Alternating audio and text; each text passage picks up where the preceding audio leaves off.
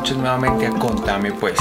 Recuerden que este es un espacio donde generamos conocimiento, contenido de valor.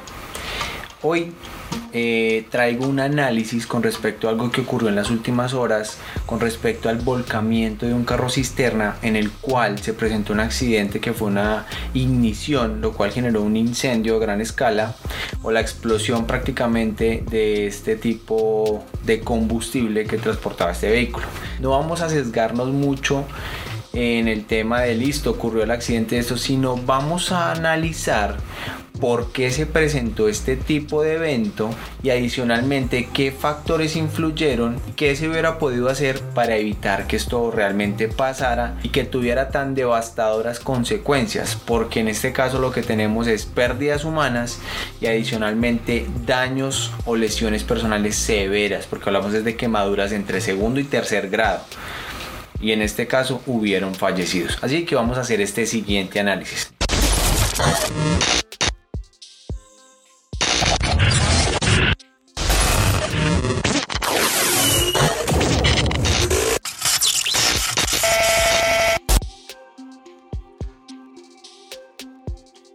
Hablando de un evento que ocurrió el día 6 de julio alrededor de las 7 y media de la mañana en un pueblo que se llama Tasajera, Pueblo Viejo en el Magdalena. El evento, digamos a grandes rasgos, es que un camión cisterna que transportaba un combustible, específicamente gasolina, este se volcó debido a un lapso de sueño del conductor. Pareciera él venía conduciendo por la larga jornada y tal vez un poco del, del viaje de la noche el señor manifiesta que sí parece ser que tuvo un micro sueño eh, y esto ocasionó que el señor perdiera el control del vehículo, este volcara, lo cual ocasionó pues que el vehículo estuviera derramando este combustible, en este caso la gasolina. Al estar cerca de una comunidad, esta gente lo que hizo fue empezar a llegar con bidones, galonas, bidones, galones, o lo que se conoce como pimpinas para tratar de recolectar la mayor cantidad de combustible que pudieran. Al sitio manifiestan que llegaron las autoridades con el fin de intentar que estas personas no cometieran este acto. ¿Qué pasó? Las autoridades intentaron por medio de mensajes contactarse con ellos, hablar directamente, imponer su voz pero al tener gran cantidad de personas pues eran casi que invisibles prácticamente. Ellos estaban presentes pero la comunidad jamás se percató en acatar las recomendaciones que le dieron las autoridades. Esto con el fin de muy posiblemente evitar que se presentara esta situación de la cual hoy estamos hablando, porque es algo que enluta no solo al Magdalena, sino a mi parecer enluta al país, porque en medio de esta pandemia y en medio de múltiples situaciones, en medio de la necesidad, pues ver este tipo de personas haciendo esto, eh, pues es muy triste realmente que uno se despierte y vea noticias que digan 7 personas fallecidas, 43 personas gravemente heridas eh, debido a las quemaduras.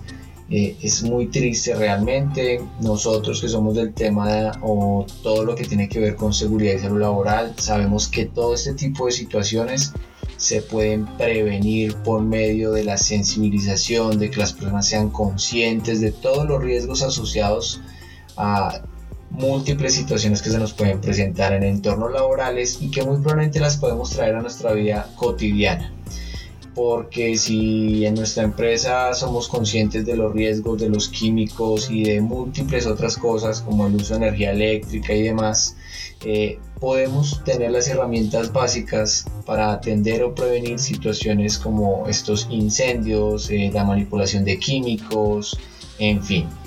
Entonces, sin más, vamos a ver el video para hacer un pequeño análisis de todo lo que alcanzamos a percibir. El video es un poco corto, pero pues espero que podamos sacar el mayor contenido de valor con el fin de analizar toda esta situación, ya que espero que con esto no se vuelva a repetir. Vamos a advertir que las imágenes que vamos a ver a continuación tienen un alto grado de sensibilidad, son un poco fuertes. Eh, Esperamos que si en algún momento este video es visto por algún niño o menor de edad, esté en presencia de un adulto para que pueda explicarle este tipo de situaciones. Sin más, vamos a dar inicio.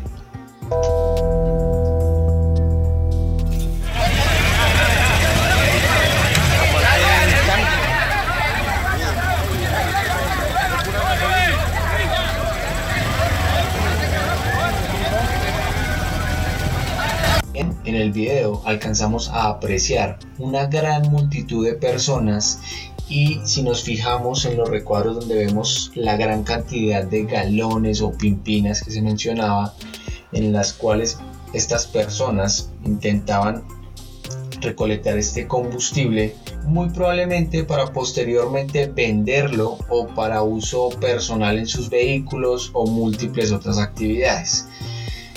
Es algo muy común eh, afortunadamente el conductor que iba conduciendo este vehículo, el cual manifestó a la fuente El Tiempo y también lo hizo con otros medios de comunicación como fue la revista Semana, que fue uno de los primeros que dieron información sobre el tema, él manifestó que aproximadamente en ese lapso de tiempo de las 7 de la mañana donde él iba conduciendo se le produjo ese microsueño lo cual hizo que perdiera el control del vehículo Afortunadamente a él no le pasó mayor cosa que fue golpes y unos moretones, salió pues con lesiones menores, con vida.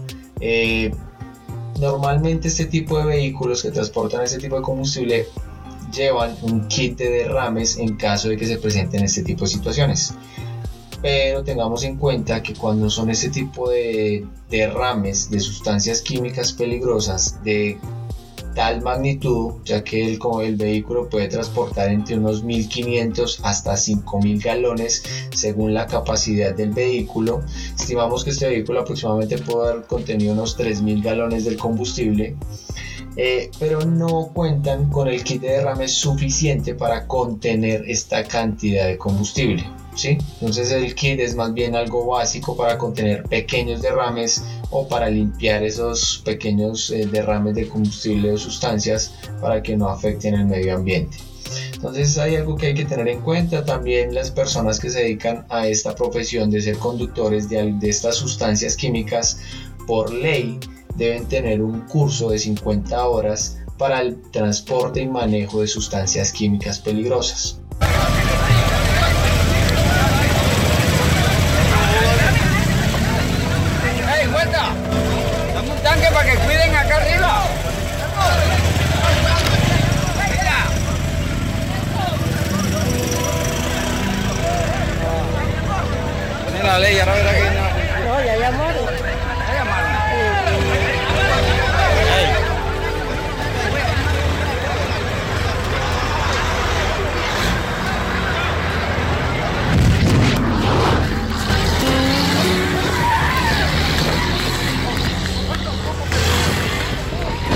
Bien, ese fue mi análisis sobre lo que pasó. Realmente estoy muy triste sobre el evento. No me parece agradable hablar sobre este tipo de noticias porque me gusta hablar sobre cosas buenas que hacemos aquí en este país, sobre el esfuerzo que hacemos día a día en todo este tema de prevención y de seguridad laboral.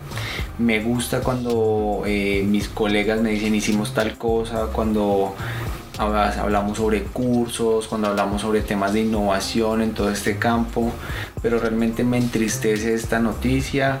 Mm, quise tocar el tema porque me parece que es una problemática. Bien, en este momento alcanzamos a apreciar que se presenta la ignición del, del conato, ¿sí? se inicia la conflagración. Fíjense o nótense que había una gran cantidad de personas al momento que se inicia esta conflagración. Vemos un humo negro, vemos las llamas.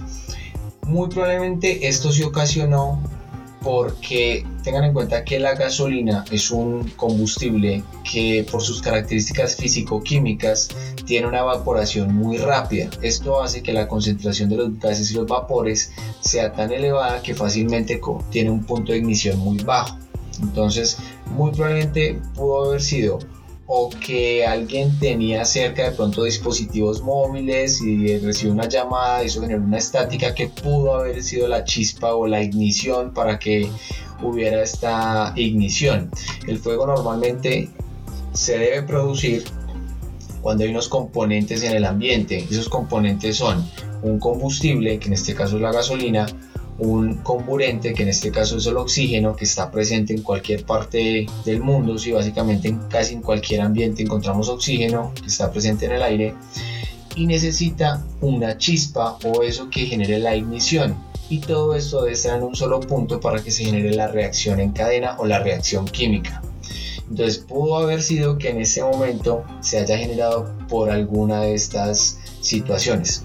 Hay una teoría que manifiestan en las autoridades en cuanto a todo lo que se evidenció por los diferentes medios de comunicación y es que hubieron personas que intentaron retirar la batería del vehículo por X o Y motivo y esto pudo haber ocasionado que esa batería generara una chispa y esa chispa pudo haber sido el detonante para que se genera esta ignición. Han pasado realmente varios eventos similares. Eh, tal vez con otro tipo de productos, pero siempre han existido y se han presentado este tema de saqueos, se han presentado este tema de accidentes y eventos, tema cultural donde las personas a veces no perciben el nivel de riesgo. Además me entristece mucho más es porque este tipo de historias son estas historias que le van a dar la vuelta al mundo donde queda el nombre de Colombia en dónde quedan las cosas buenas que han hecho nuestros deportistas, dónde quedan las cosas buenas que hemos logrado o en dónde quedan las cosas buenas que han hecho nuestros ingenieros, científicos, en fin. Entonces realmente me entristece mucho que pasen ese tipo de cosas. Recuerden que sacamos un episodio de podcast todos los jueves. Este video también lo voy a pasar al podcast junto con las notas. Eh, todos los lunes se publica un episodio de Universo SST en el podcast Contame Pues, donde con un grupo de personas en una mesa de trabajo hablamos sobre las noticias más importantes de la actualidad que ocurrieron en el transcurso de la semana. Así que nada, los invito a que nos sigan en redes sociales, los invito a que nos hagan llegar a más personas. Sería genial que comentaras este video, sería genial que nos dieras un like, que se lo compartieras a alguien que tal vez le pueda servir o que tal vez quiera conocer la opinión desde el punto o el ámbito de seguridad y salud laboral y no el tema amarillista que se ve en medios y redes sociales. Así que gracias y nos vemos en una próxima.